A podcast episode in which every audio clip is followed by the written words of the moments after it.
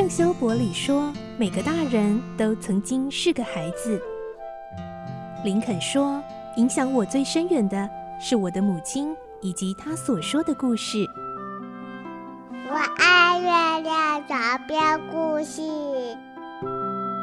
晚安，月亮床边故事。小青姐姐邀请每一位大孩子、小孩子一起听故事，不管多忙，也要和你一起听故事。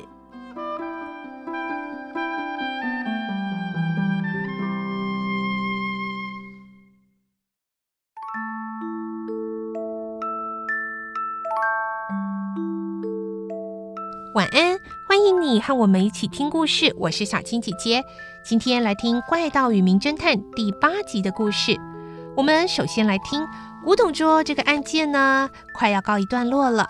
虽然苏珊已经回来了，古董桌的秘密也已经被大家知道了，可是呢，葛尼马探长和所有的刑警正团团包围住律师的办公室。罗平能够成功逃脱吗？然后接下来我们就会进入新的情节、新的案件了。这是一件有关老将军离奇死亡的案件。来听今天的故事。《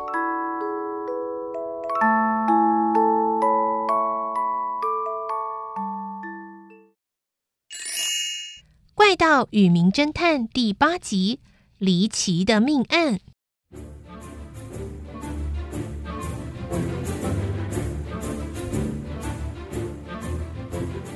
在杜南律师的办公室里，罗平靠近窗子，从窗户的细缝看着外面。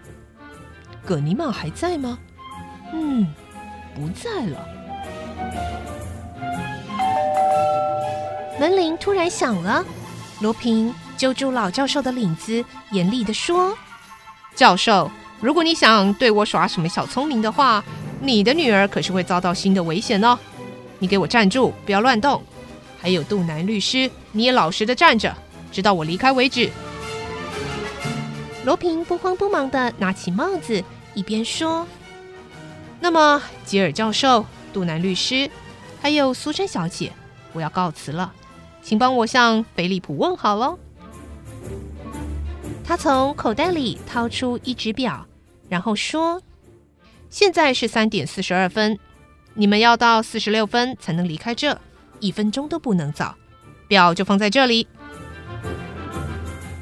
他把金表放在桌子上，带着金发美女就出去了。接着门被撞开，葛尼玛首先冲了进来。罗宾呢？金发女人呢？刚刚出去了。没关系，周围我都派人围好了，连蚂蚁都出不去的。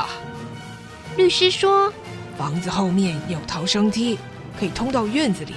葛尼玛探长很自信地说：“我们早就晓得了，可是只有大门能够出去，那里呀，我派了十个部下看守着。”这次一定可以抓到罗平。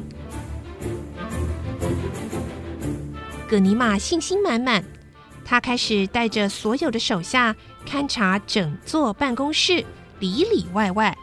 葛尼玛从窗子喊着：“怎么样？院子有没有动静呢？”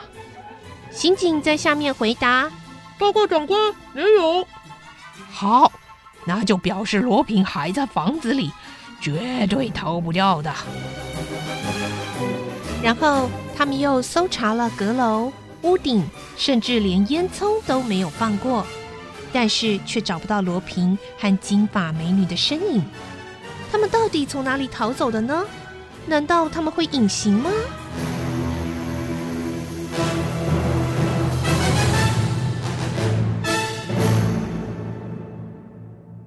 古董桌的案件终于落幕，罗平再次消失无踪。过了一个多月之后，宁静的时光又再次的被打破，因为又发生了一宗离奇的命案。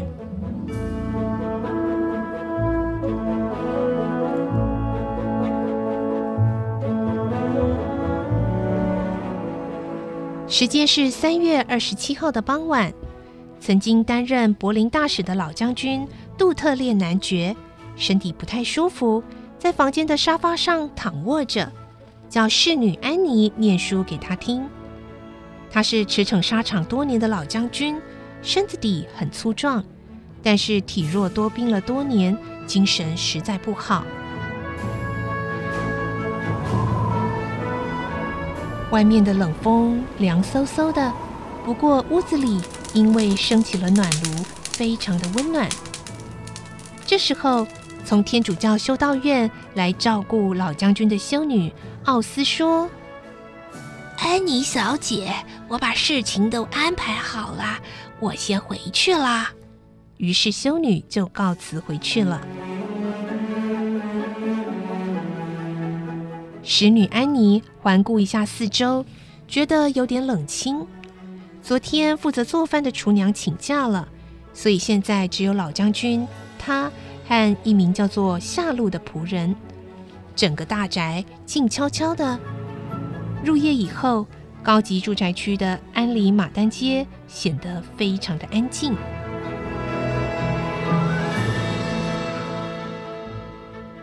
仆人夏露来向他请安。没事了，假如听见铃声，就跟往常一样去请医生来就对了。仆人问：“老爷还觉得不舒服吗？”“是啊，今天傍晚的冷风让他更不舒服了。”“那我知道了，那您也多保重。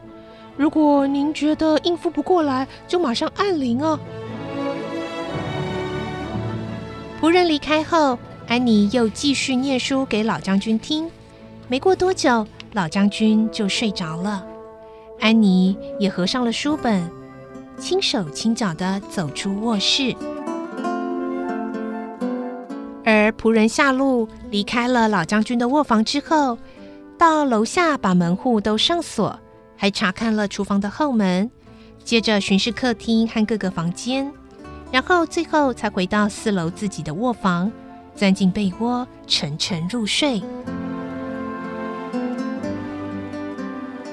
大约过了一个钟头，他被铃声惊醒了。哎呀，又来了！老是这样啊，三更半夜被这叫醒，真是吃不消啊！哎呀，夏露一边自言自语抱怨着，一边穿上衣服。铃声还是一直轻轻的响个不停。他揉着朦胧双眼走下楼梯，敲敲老将军的房门，没有人回应。他伸手一转门钮，房门竟然也开了。呃，灯怎么熄掉了？通常在床头上的小台灯是整夜亮着的，而现在却被熄掉，情况有点不妙。安妮，安妮，你在吗？通常在隔壁房间的侍女一定会回应的，但现在也寂静无声。她暗中摸索，走了两三步，突然被倒在地板上的椅子给绊了一下。哎，啊！怎么会倒在这？他用双手摸索地板，果然连小茶几跟屏风都翻倒在地上了。他开始发抖，勉强回到门口。摸到墙上的电灯开关，呃啊！眼前的景象让他吓得魂飞魄散。老将军倒卧在房间中央，整个房间凌乱不堪，椅子歪的歪，倒的倒，玻璃做的烛台也被摔得粉碎，挂钟也横躺在壁炉的大理石炉架上。这里曾经有过一场激烈的争斗。老将军身上血迹斑斑，已经没有了气息。杀杀人呐！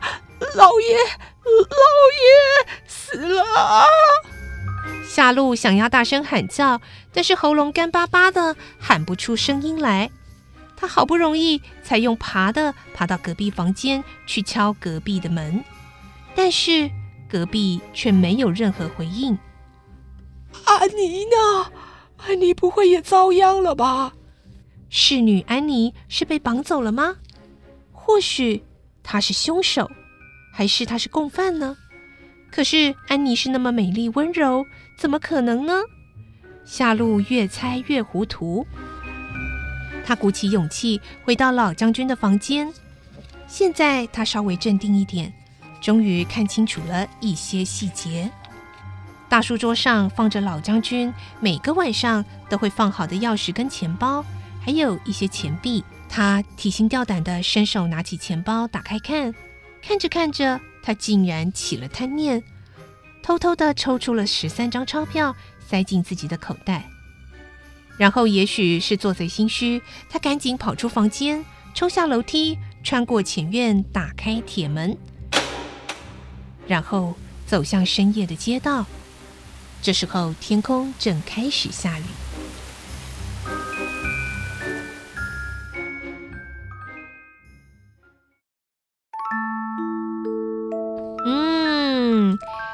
次的故事，我们就会来听老将军的离奇死亡，到底真相是什么呢？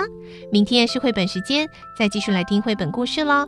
我是小青姐姐，祝你有个好梦，晚安，拜拜。小朋友要睡觉了，晚安。